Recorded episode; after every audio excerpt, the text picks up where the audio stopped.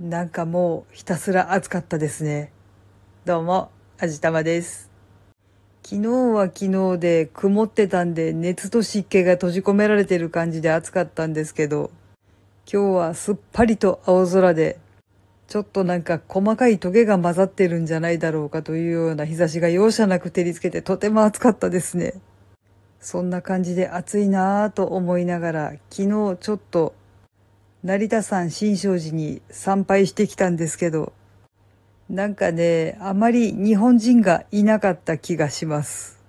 なんだろうな、外国の方からすると、ああいう作りの建物っていうのはやっぱり面白いものなんでしょうか。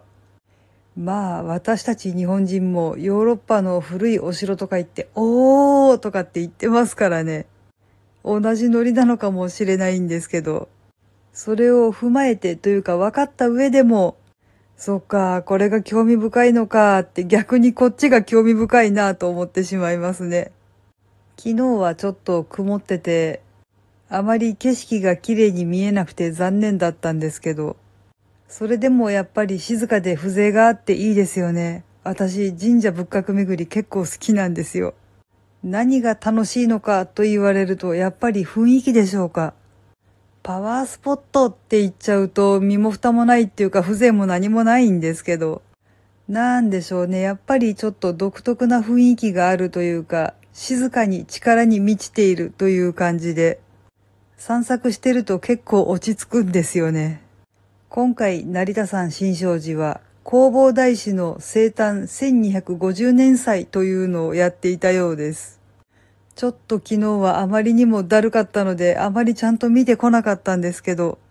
1200年の時を超えても変わらずに崇められてるってすごいなーって思いました。だって1200年ですよ、1200年。確かにその時代に存在していたのかもしれないけど、1200年、もうなんかわからないです。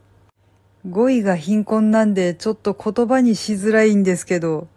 1200年の時の流れっていうのがなんか今一つ想像できないんですよね。まあ、大河ドラマとかで800年ぐらい前の話とかもやってるわけなんですけれども、あれはもうきっぱりとドラマの話だなって割り切っちゃってるんで、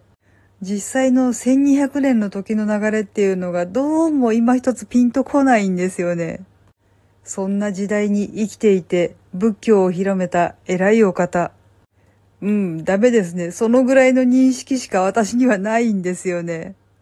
もうちょっと真面目に勉強しとくんだったな。ちょっともう暑さでぼんやりしてるし、頭も痛いし、何を言っているのかわからなくなってきたので、今回はこの辺りにしてみたいと思います。この番組は、卵と人生の味付けに日々奮闘中の味玉のひねも姿りでお送りいたしました。それではまた次回お会いいたしましょう。バイバーイ。